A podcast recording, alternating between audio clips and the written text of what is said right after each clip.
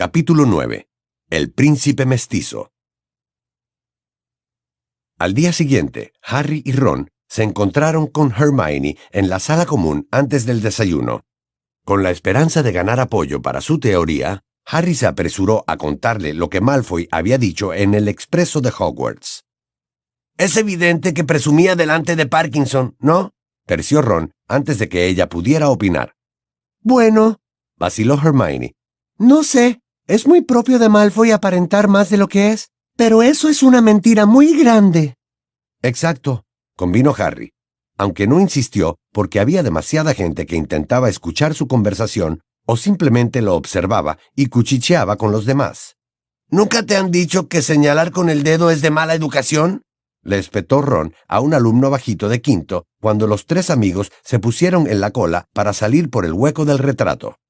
El chico que estaba murmurándole algo a un amigo se ruborizó, y con el susto tropezó y se cayó por el hueco. Ron rió por lo bajo. Me encanta ser alumno de sexto. Además, este año tendremos un montón de tiempo libre. Horas enteras sin clases que podremos pasar aquí sentados, descansando. Necesitaremos ese tiempo para estudiar, Ron. Le recordó Hermione mientras echaban a andar por el pasillo. Sí, pero hoy no. Lo de hoy va a ser pan comido. Espera. Saltó Hermione y le interceptó el paso a un alumno de cuarto que llevaba un disco verde lima en la mano. Los discos voladores con colmillos están prohibidos. Dámelo ahora mismo. Le ordenó con autoridad.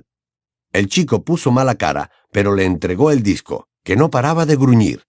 Luego se coló por debajo del brazo estirado de Hermione y echó a correr detrás de sus amigos, una vez se hubo perdido de vista, Ron le arrebató el disco a Hermione y dijo, ¡Qué bien! Siempre quise tener uno de estos. Las protestas de ella quedaron ahogadas por una fuerte risa.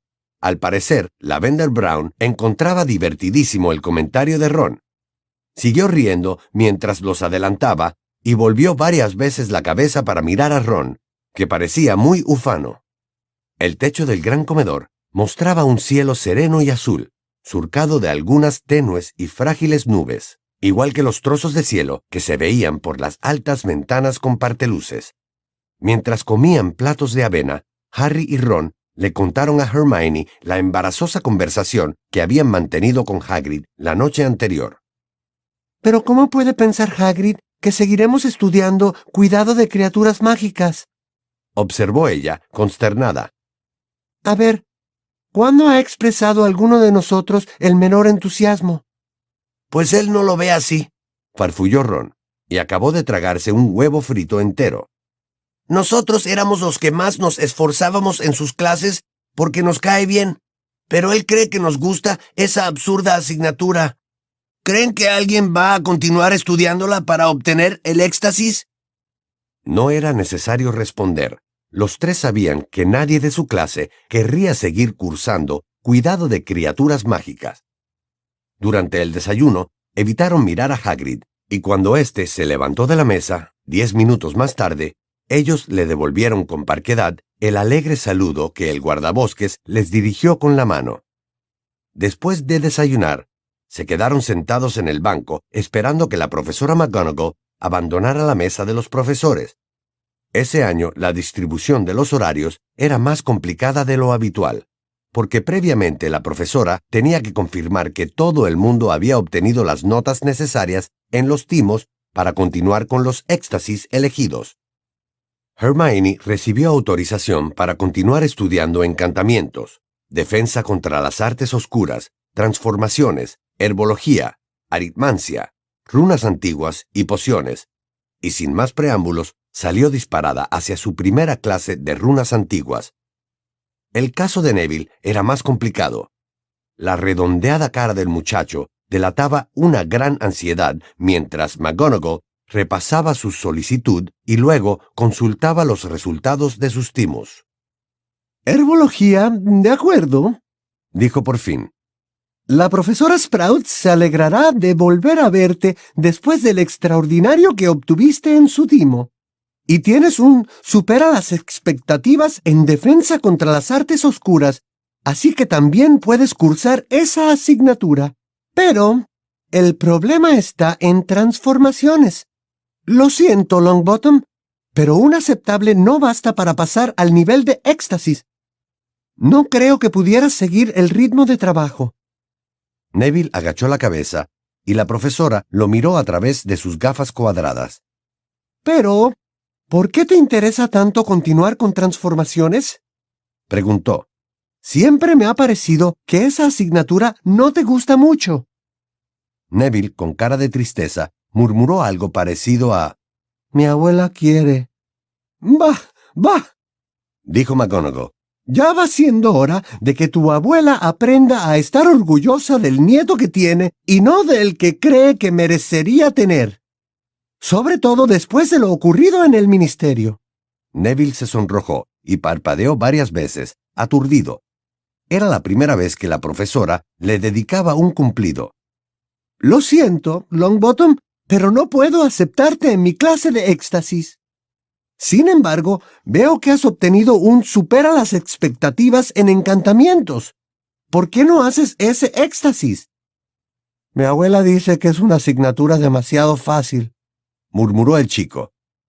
Haz encantamientos, decidió ella. Y ya le escribiré yo unas líneas a Augusta recordándole que si bien ella reprobó su timo de esa materia, no por eso la asignatura es una bobada. La profesora esbozó una sonrisa al ver la cara de felicidad e incredulidad de Neville.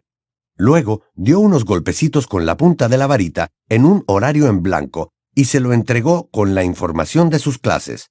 A continuación, se dirigió a Parvati Patil, cuya primera pregunta fue si Firenze, el apuesto centauro, todavía enseñaba adivinación. Este año, la profesora Trelawney y él se repartirán las clases refunfuñó McGonagall.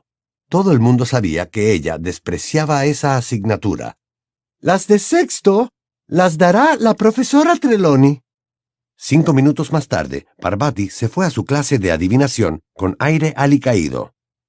Bueno, Potter, prosiguió la profesora, consultando sus anotaciones y volviéndose hacia Harry. Encantamientos, defensa contra las artes oscuras herbología, transformaciones, todo correcto. Permíteme decirte que estoy muy contenta con tu nota de transformaciones, Potter. Y ahora dime, ¿por qué no has solicitado continuar estudiando pociones? Creía que tu gran ambición era ser auror. Lo era, pero usted me dijo que tenía que sacar un extraordinario en el timo, profesora. Sí, pero eso era cuando el profesor Snape daba la asignatura. En cambio, el profesor Slughorn no tiene inconveniente en aceptar alumnos que obtienen simples supera las expectativas en el timo. ¿Quieres seguir estudiando pociones? Sí, pero no he comprado los libros, ni los ingredientes, ni nada. No tengo duda de que el profesor Slughorn te prestará lo que necesites. Muy bien, Potter, aquí tienes tu horario. Ah, por cierto, ya se han inscrito 20 aspirantes para jugar en el equipo de Quidditch de Gryffindor. Te haré llegar la lista en su debido momento para que organices las pruebas de selección cuando te parezca. Pasados unos minutos, Ron recibió autorización para estudiar las mismas asignaturas que Harry, y ambos amigos abandonaron la mesa. Mira, dijo Ron, jubiloso, mientras repasaba su horario. Tenemos una hora libre ahora otra después del recreo y otra después de comer. Genial. Regresaron a la sala común, donde solo había media docena de alumnos de séptimo, entre ellos Katie Bell, el único miembro que quedaba del equipo de Quidditch de Gryffindor en el que Harry había entrado durante su primer año en Hogwarts. Ya me imaginaba que te nombrarían capitán. Felicidades. Dijo Katie, señalando la insignia que el chico llevaba en la pechera de la túnica. Avísame cuando convoques las pruebas de selección. No digas tonterías, replicó Harry. Tú no necesitas pasar las pruebas. Hace cinco años que te veo jugar y... No empiezas bien, le previno ella. Sabes muy bien que hay jugadores mucho mejores que yo. El nuestro no sería el primer equipo que se hunde porque su capitán se empeña en hacer jugar a los de siempre o a sus amigos. Ron se sintió un poco incómodo y se puso a lanzar el disco volador confiscado al alumno de cuarto. El disco empezó a describir círculos por la sala común, gruñendo e intentando morder la tapicería. Cruikshanks observaba su trayectoria y bufaba cada vez que se le acercaba demasiado. Una hora más tarde, Harry y Ron salieron a regañadientes de la soleada sala común y se encaminaron hacia el aula de defensa contra las artes oscuras, situada cuatro pisos más abajo. Encontraron a Hermione haciendo cola delante de la puerta, cargada de pesados libros y con cara de víctima. En runas nos han puesto demasiadas tareas, se quejó, angustiada, cuando se le unieron sus amigos. Una redacción de 40 centímetros y dos traducciones, y tengo que leerme todos estos libros para el miércoles. Mala suerte, murmuró Ron. Pues espera y verás, replicó ella. Snape también nos pondrá un montón de trabajo. En ese momento se abrió la puerta del aula y Snape salió al pasillo. Como siempre, dos cortinas de grasiento cabello negro enmarcaban el amarillento rostro del profesor. De inmediato se produjo silencio en la cola. Adentro, ordenó. Harry miró alrededor mientras entraba con sus compañeros en el aula. La estancia ya se hallaba impregnada de la personalidad de Snape. A pesar de que había velas encendidas, tenía un aspecto más sombrío que de costumbre, porque las cortinas estaban corridas. De las paredes colgaban unos cuadros nuevos, la mayoría de los cuales representaban sujetos que sufrían y exhibían tremendas heridas o partes del cuerpo extrañamente deformadas. Los alumnos se sentaron en silencio contemplando aquellos misteriosos y truculentos cuadros. No les he dicho que saquen sus libros, dijo Snape al tiempo que cerraba la puerta y se colocaba detrás de su mesa de cara a los alumnos. Hermione dejó caer rápidamente su ejemplar de enfrentarse a lo indefinible en la mochila y lo metió debajo de la silla. Quiero hablar con ustedes y quiero que me presten la mayor atención. Recorrió con sus negros ojos las caras de los alumnos y se detuvo en la de Harry una milésima de segundo más que en las demás. Si no me equivoco, hasta ahora han tenido cinco profesores de esta asignatura. Si no me equivoco, como si no los hubieras visto pasar a todos, Snape, con la esperanza de ser tú el siguiente. Pensó Harry con rencor. Naturalmente, todos esos maestros habrán tenido sus propios métodos y sus propias prioridades. Teniendo en cuenta la confusión que eso les habrá creado, me sorprende que tantos de ustedes hayan aprobado el timo de esta asignatura. Y aún me sorprendería más que aprobaran el éxtasis, que es mucho más difícil. Empezó a pasearse por el aula y bajó el tono de voz. Los alumnos estiraban el cuello para no perderlo de vista. Las artes oscuras son numerosas, variadas, cambiantes e ilimitadas. Combatirlas es como luchar contra un monstruo de muchas cabezas al que cada vez que se le corta una, le nace otra aún más fiera e inteligente que la anterior. Están combatiendo algo versátil, mudable e indestructible. Harry lo miró con fijeza. Una cosa era respetar las artes oscuras y considerarlas un peligroso enemigo, y otra muy diferente, hablar de ellas como lo hacía Snape, con una voz que parecía una tierna caricia. Por lo tanto, continuó el profesor, subiendo un poco la voz, sus defensas deben ser tan flexibles e ingeniosas como las artes que pretenden anular. Estos cuadros, añadió, señalándolos mientras pasaba por delante de ellos. Ofrecen una acertada representación de los poderes de los magos tenebrosos. En este, por ejemplo, pueden observar la maldición Cruciatus. Era una bruja que gritaba de dolor. En este otro, un hombre recibe el beso de un dementor. Era un mago con la mirada extraviada, acurrucado en el suelo y pegado a una pared. Y aquí vemos el resultado del ataque de un Inferius. Era una masa ensangrentada, tirada en el suelo. Entonces, ¿es verdad que han visto un Inferius?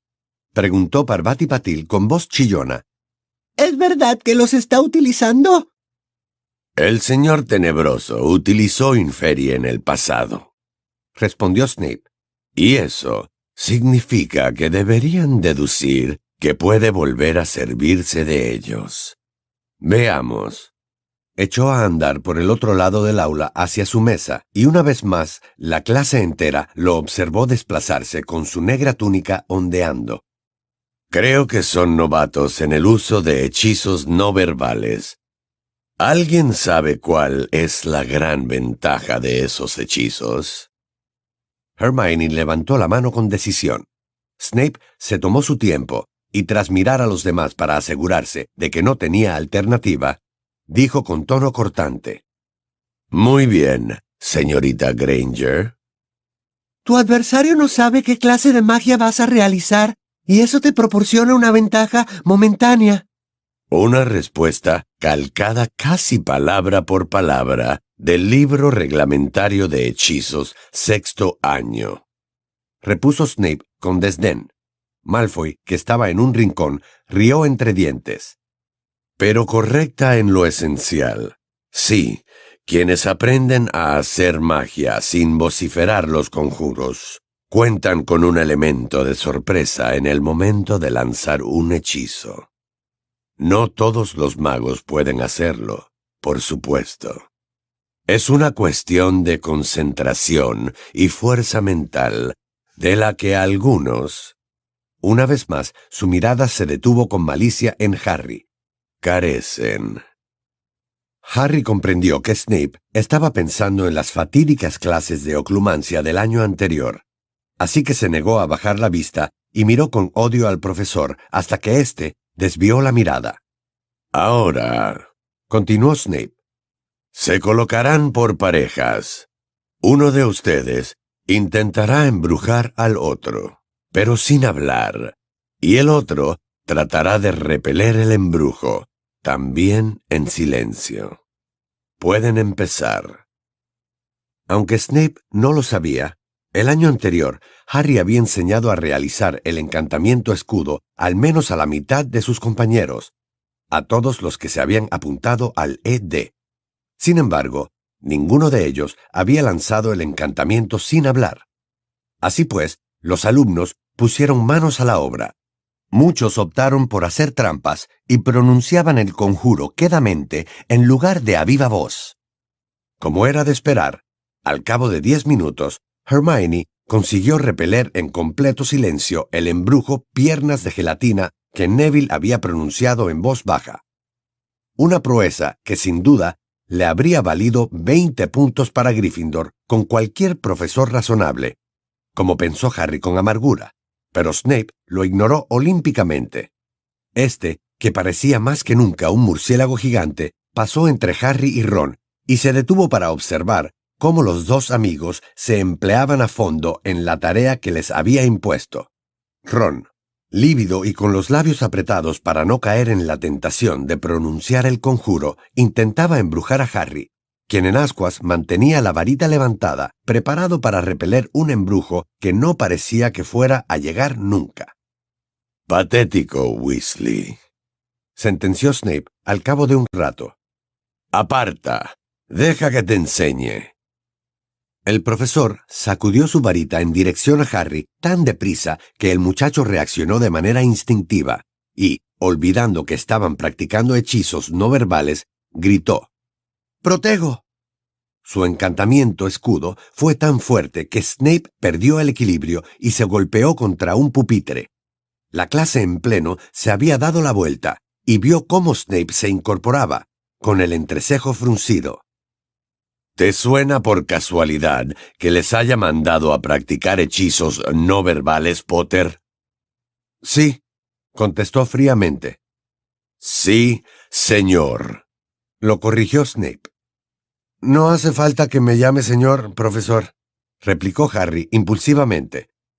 Varios alumnos soltaron grititos de asombro, entre ellos Hermione. Sin embargo, Ron, Dean y Seamus, que estaban detrás de Snape, sonrieron en señal de apreciación. Castigado. Te espero en mi oficina el sábado después de cenar. Dictaminó Snape. No acepto insolencias de nadie, Potter. Ni siquiera del elegido. Ha sido genial, Harry.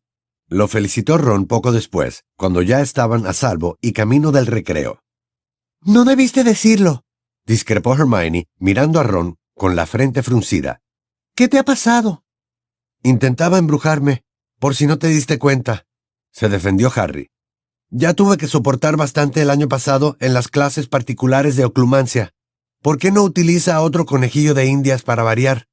¿Y a qué juega Dumbledore? ¿Por qué le deja enseñar defensa?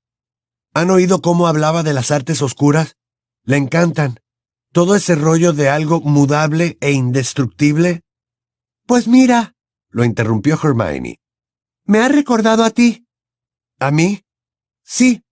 Cuando nos contabas lo que uno siente cuando se enfrenta a Voldemort. Decías que no bastaba con memorizar un montón de hechizos y lanzarlos, porque en esas circunstancias lo único que te separaba de la muerte era tu propio cerebro o tus agallas. ¿Acaso no es lo mismo que decía Snape? ¿Que lo que cuenta es el valor y el ingenio? Harry quedó tan desarmado al comprobar que Hermione consideraba sus palabras tan dignas de ser memorizadas como las del libro reglamentario de hechizos, que no discutió. Harry. ¡Eh, Harry! Jack Sloper, uno de los golpeadores del equipo de Quidditch de Gryffindor del año anterior, corría hacia él con un rollo de pergamino en la mano. Esto es para ti, dijo jadeando. Oye, me he enterado de que eres el nuevo capitán. ¿Cuándo serán las pruebas de selección? Todavía no lo sé, contestó Harry, y pensó que Sloper iba a necesitar mucha suerte para volver a jugar en el equipo. Ya te lo diré. De acuerdo. Espero que sea en este fin de semana, porque pero Harry ya no lo escuchaba. Acababa de reconocer la pulcra y estilizada caligrafía de la hoja de pergamino. Dejó a Sloper con la palabra en la boca y se fue precipitadamente con Ron y Hermione, desenrollando el pergamino por el camino. Querido Harry, me gustaría que iniciáramos nuestras clases particulares este sábado. Por favor, ven a mi oficina después de cenar. Espero que estés disfrutando de tu primer día en el colegio. Atentamente, Albus Dumbledore. Postdata. Me encantan las píldoras ácidas. ¿Que le encantan las píldoras ácidas? Se extrañó Ron tras leer el mensaje por encima del hombro de Harry. Es la contraseña para que te deje pasar la gárgola que vigila la entrada de su oficina, explicó Harry en voz baja. Diantre, esto no le va a hacer ninguna gracia a Snape. No podré ir a cumplir el castigo. Los tres amigos estuvieron todo el recreo especulando sobre lo que Dumbledore le enseñaría a Harry. Ron creía que serían embrujos y hechizos espectaculares, desconocidos incluso para los mortífagos. Hermione argumentó que esas cosas eran ilegales y consideró más probable que el director pretendiese que Harry aprendiera magia defensiva avanzada. Después del recreo, Hermione se fue a su clase de aritmancia y Harry y Ron regresaron a la sala común, donde empezaron a hacer de mala gana las tareas que les había puesto Snape. El trabajo era tan complejo que aún no lo habían terminado cuando Hermione se reunió con ellos en la hora libre después de comer, así que ella contribuyó a acelerar el proceso. En cuanto acabaron, sonó el timbre de la clase de dos horas de pociones que tenían esa tarde, y juntos se encaminaron hacia la mazmorra, que durante tanto tiempo había sido territorio de Snape. Cuando llegaron al pasillo, comprobaron que tan solo una docena de alumnos iban a cursar el nivel de éxtasis. Crab y Goyle no habían conseguido la nota mínima requerida en sus timos, pero otros cuatro alumnos de Slytherin sí la habían alcanzado, entre ellos Malfoy.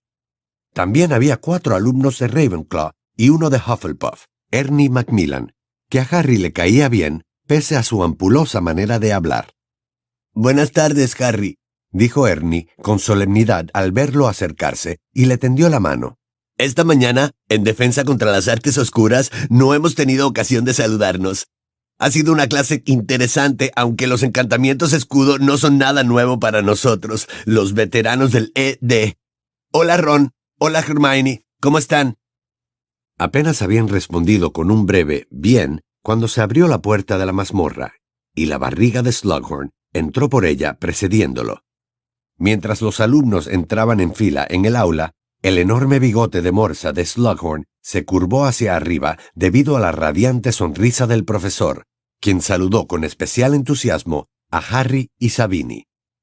La mazmorra ya estaba llena de vapores y extraños olores, lo cual sorprendió a los alumnos. Harry, Ron y Hermione olfatearon con interés al pasar por delante de unos grandes y burbujeantes calderos. Los cuatro alumnos de Slytherin se sentaron juntos a una mesa, y lo mismo hicieron los cuatro de Ravenclaw. Harry y sus dos amigos tuvieron que compartir mesa con Ernie.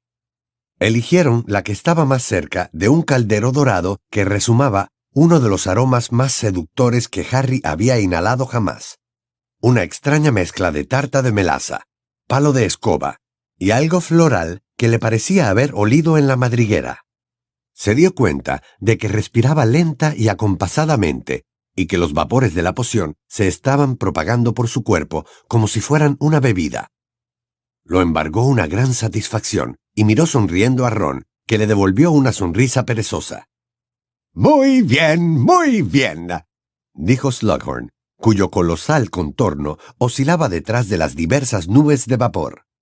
Saquen las balanzas y el material de pociones, y no olviden los ejemplares de elaboración de pociones avanzadas.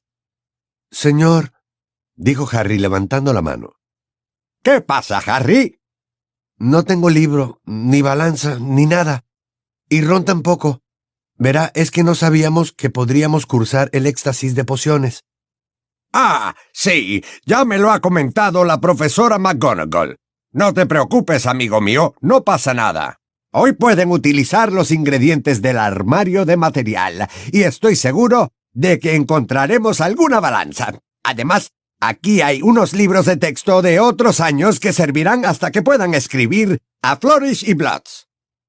Slughorn se dirigió hacia un armario que había en un rincón y tras hurgar en él regresó con dos ejemplares viejos de Elaboración de pociones avanzadas de Libatius Borage, que entregó a Harry y Ron junto con dos deslustradas balanzas. Muy bien, dijo, y regresó al fondo de la clase hinchando el pecho, ya muy abultado, hasta tal punto que los botones del chaleco amenazaron con desprendérsele. He preparado algunas pociones para que les echen un vistazo. Es de esas cosas que deberían poder hacer cuando hayan terminado el éxtasis. Seguro que han oído hablar de ellas, aunque nunca las hayan preparado. ¿Alguien puede decirme cuál es esta? Señaló el caldero más cercano a la mesa de Slytherin. Harry se levantó un poco del asiento y vio que en el cacharro hervía un líquido que parecía agua normal y corriente. La bien adiestrada mano de Hermione se alzó antes que ninguna otra. Slughorn la señaló. Es Veritaserum, una poción incolora e inodora que obliga a quien la bebe a decir la verdad. Contestó Hermione. Estupendo, estupendo. La felicitó el profesor, muy complacido. Esta otra, continuó, y señaló el caldero cercano a la mesa de Ravenclaw. Es muy conocida y últimamente aparece en unos folletos distribuidos por el ministerio. ¿Alguien sabe? La mano de Hermione volvió a ser la más rápida. Es poción multijugos, señor, dijo. Harry también había reconocido la sustancia, que borboteaba con lentitud y tenía una consistencia parecida a la del lodo. Pero no le molestó que Hermione contestara una vez más al profesor. Al fin y al cabo, era ella quien había conseguido prepararla en su segundo año en Hogwarts. ¡Excelente! ¡Excelente! Y ahora, esta de aquí, eh, sí, querida, dijo Slughorn, mirando con cierto desconcierto a Hermione, que volvía a tener la mano levantada. Esa Mortentia. En efecto. Bien, eh, parece innecesario preguntarlo, dijo Slughorn, impresionado. Pero supongo que sabes qué efecto produce, ¿verdad? Es el filtro de amor más potente que existe, respondió Hermione. Exacto. La has reconocido por su característico brillo nacarado, ¿no? Sí, y porque el vapor asciende formando unas inconfundibles espirales, agregó ella con entusiasmo. Y se supone que para cada uno tiene un olor diferente, según lo que nos atraiga. Yo huelo a césped recién cortado, y a pergamino nuevo, y a... pero se sonrojó un poco y no terminó la frase. ¿Puedes decirme tu nombre, querida? Le preguntó Slughorn sin reparar en su bochorno. Me llamo Hermione Granger, señor. Granger, Granger. ¿Tienes algún parentesco con Héctor Dagworth Granger, fundador de la rimbombante Sociedad de Amigos de las Pociones? No, me parece que no, señor. Yo soy hija de Muggles. Harry vio cómo Malfoy se inclinaba hacia Nott para decirle algo al oído y ambos reían por lo bajo. Slughorn sonrió radiante y miró a Harry, sentado al lado de Hermione. ¡Ajá! Una de mis mejores amigas es hija de Muggles y es la mejor alumna de mi curso. Deduzco que esta es la amiga de que me hablaste, ¿no, Harry? Sí, señor. Vaya, vaya. Veinte bien merecidos puntos para Gryffindor, señorita Granger. Concedió afablemente Slughorn. Malfoy puso la misma cara que la vez que Hermione le pegó un puñetazo en la cara. Ella miró a Harry con expresión radiante y le susurró. ¿De verdad le dijiste que era la mejor del curso? Oh, Harry. ¿Y qué tiene eso de raro? repuso en voz baja Ron, que por algún motivo parecía contrariado. Eres la mejor del curso. Yo también se lo habría dicho si me lo hubiera preguntado. Hermione sonrió y se llevó el dedo índice a los labios, pidiendo silencio para escuchar al profesor. Ron arrugó la frente. Por supuesto, la amortentia no crea amor. Es imposible crear o imitar el amor. Solo produce un intenso encaprichamiento, una obsesión. Eh, probablemente sea la poción más peligrosa y poderosa de todas las que hay en esta sala. Sí, ya lo creo. Insistió, y asintió con gesto grave hacia Malfoy y Not, que sonreían con escepticismo. Cuando hayan vivido tanto como yo, no subestimarán el poder del amor obsesivo. Bien, y ahora ha llegado el momento de ponerse a trabajar. Señor, todavía no nos ha dicho qué hay en ese, dijo Ernie Macmillan, señalando el pequeño caldero negro que había en la mesa de Slughorn. La poción que contenía salpicaba alegremente. Tenía el color del oro fundido y unas gruesas gotas saltaban como peces dorados por encima de la superficie, aunque no se había derramado ni una partícula. ¡Ajá! asintió Slughorn. Harry intuyó que al profesor no se le había olvidado esa poción, sino que había esperado a que algún alumno le preguntara para lograr un efecto más impactante. Sí, esa, bueno, esa, damas y caballeros, es una poción muy curiosa llamada Feliz Felicis. No tengo ninguna duda, señorita Granger. Añadió, dándose la vuelta, risueño y mirando a Hermione, que había soltado un gritito de asombro. ¿De qué sabes? ¿Qué efecto produce el Feliz Felicis? Es suerte líquida, respondió ella con emoción. Te hace afortunado. La clase entera se enderezó un poco en los asientos. Harry ya solo veía la parte de atrás del lacio cabello rubio de Malfoy, que por fin le dedicaba a Slughorn toda su atención. Muy bien, otros diez puntos para Gryffindor. Sí, el Feliz Felicis es una poción muy interesante, prosiguió el profesor. Dificilísima de preparar y de desastrosos efectos si no se hace bien. Sin embargo, si se elabora de manera correcta, como es el caso de esta, el que la beba coronará con éxito todos sus empeños, al menos mientras duren los efectos de la poción. ¿Por qué no la bebe todo el mundo siempre, señor? preguntó Terry Boot. Porque su consumo excesivo produce atolondramiento temeridad y un peligroso exceso de confianza. Ya sabes, todos los excesos son malos. Consumida en grandes cantidades resulta altamente tóxica, pero ingerida con moderación y solo de forma ocasional. ¿Usted la ha probado alguna vez, señor? preguntó Michael Corner. Dos veces en la vida, reconoció Slughorn. Una vez cuando tenía 24 años y otra a los 57. Dos cucharadas grandes con el desayuno. Dos días perfectos. Se quedó con la mirada perdida, con aire soñador. Harry pensó que tanto si hacía teatro como si no, estaba logrando la reacción que buscaba. Y eso, dijo tras regresar a la Tierra, es lo que les ofreceré como premio al finalizar la clase de hoy. Todos guardaron silencio, y durante unos instantes el sonido de cada burbuja y cada salpicadura de las pociones bullentes se multiplicó por diez. Una botellita de feliz felicis, añadió Slughorn, y se sacó del bolsillo una minúscula botella de cristal con tapón de corcho que enseñó a sus alumnos. Suficiente para disfrutar de doce horas de buena suerte.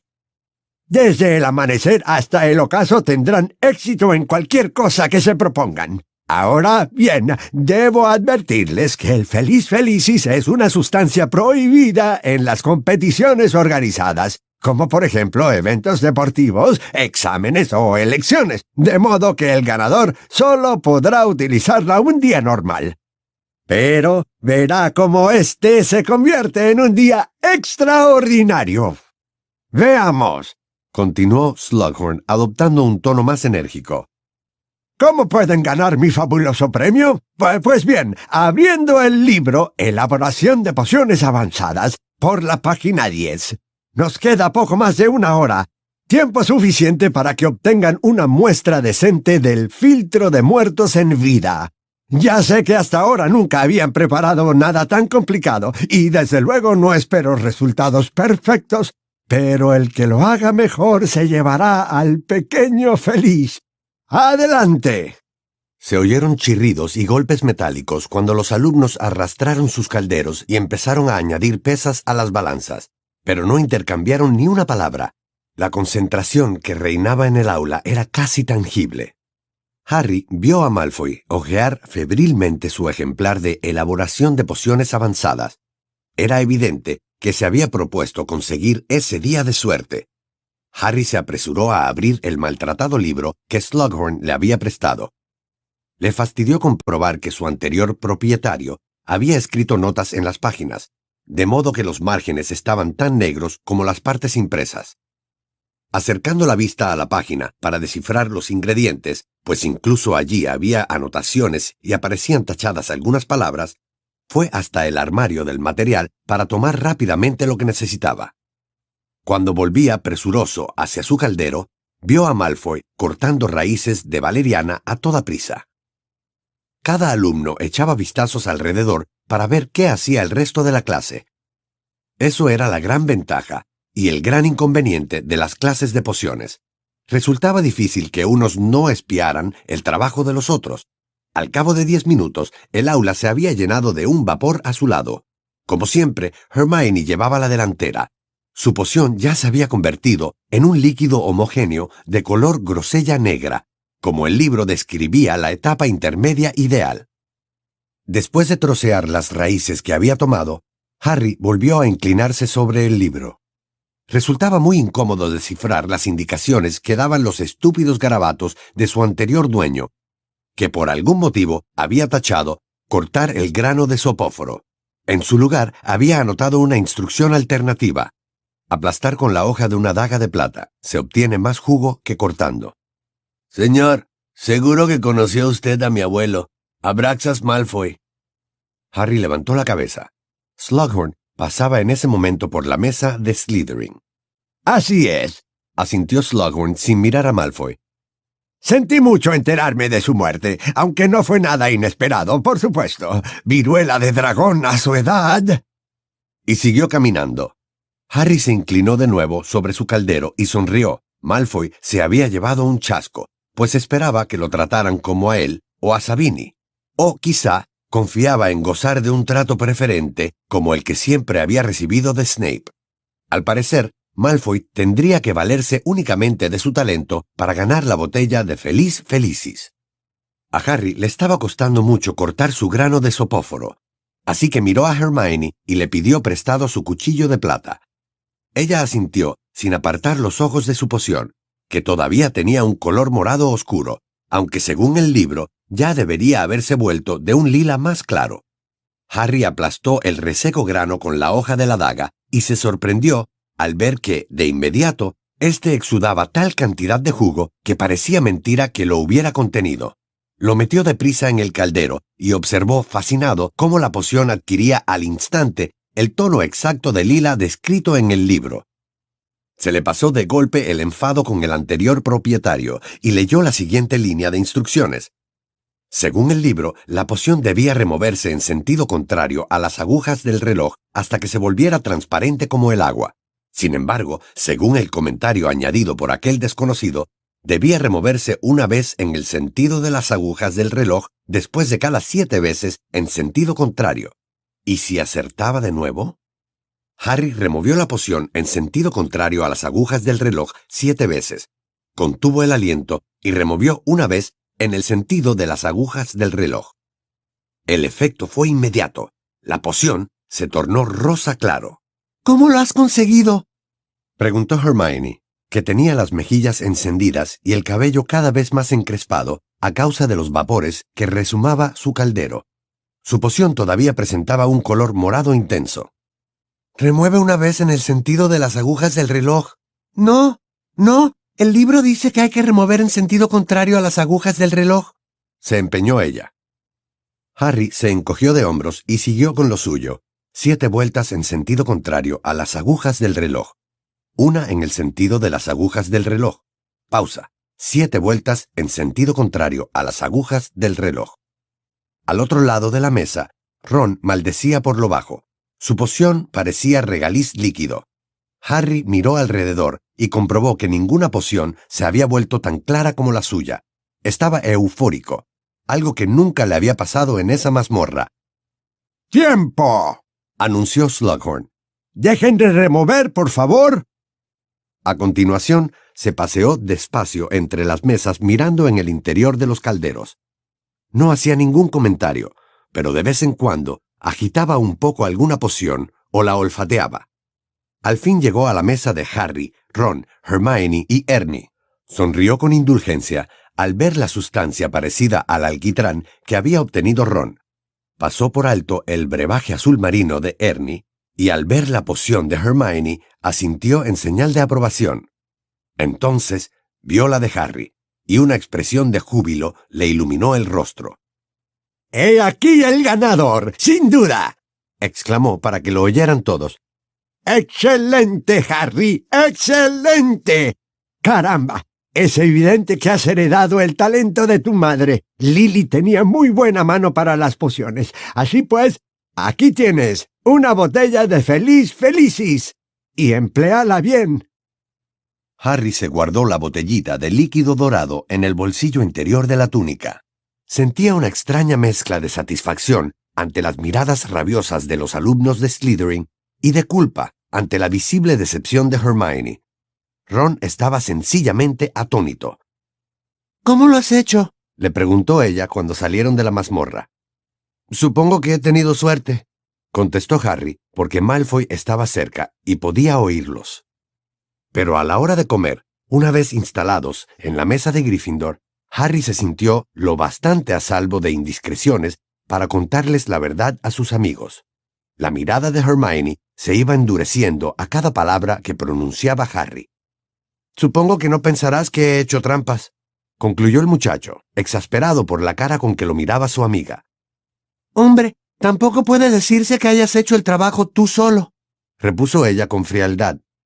Lo único que hizo fue seguir unas instrucciones distintas de las que seguiste tú razonó Ron. El resultado habría podido ser catastrófico, ¿no? Pero Harry se arriesgó y le salió bien. Exhaló un suspiro. Ah, Slughorn habría podido darme a mí ese libro, pero no. A mí me dio uno sin ninguna anotación. Eso sí, creo que alguien le vomitó encima en la página 52. Un momento, dijo una voz cerca del oído de Harry, y el muchacho percibió una vaharada del perfume floral que había olido en la mazmorra de Slughorn. Era Ginny, que se unía a ellos. ¿He oído bien? ¿Has seguido las instrucciones anotadas por alguien en un libro, Harry? Ginny parecía enfadada y alarmada. Harry enseguida supo en qué estaba pensando. Descuida, la tranquilizó bajando la voz. No tiene nada que ver con el diario de Riddle. Solo se trata de un viejo libro de texto en el que alguien hizo unos garabatos. Pero tú has hecho lo que ponía el libro, ¿no? Solo probé algunos consejos anotados en los márgenes. En serio, Ginny, no hay nada de raro en... Ginny tiene razón. Coincidió Hermione, volviendo a animarse. Tenemos que comprobar que no sea nada raro. ¿Quién sabe? ¿Esas extrañas instrucciones? Eh, protestó Harry al ver que su amiga le sacaba el viejo ejemplar de elaboración de pociones avanzadas de la mochila y levantaba la varita. Specialis Rebelio, exclamó Hermione y golpeó la cubierta del libro con la punta de la varita. No pasó nada. El libro siguió allí, igual de viejo, sucio y sobado que antes, sin alterarse lo más mínimo. ¿Has terminado? dijo Harry, molesto. ¿O quieres esperar por si se pone a dar volteretas? Parece normal, admitió ella, pero siguió observándolo con recelo. Es decir, parece un libro de texto normal y corriente. Estupendo. Entonces me lo llevo, repuso él, agarrándolo, pero el libro se le escurrió y fue a parar abierto al suelo. Harry se agachó para recogerlo y vio algo anotado en la última página. Tenía la misma caligrafía pequeña y apretada de las instrucciones gracias a las que había ganado la botella de Feliz Felicis, que ya había guardado dentro de una media que, a su vez, había escondido en su baúl. La anotación rezaba. Este libro es propiedad del príncipe mestizo.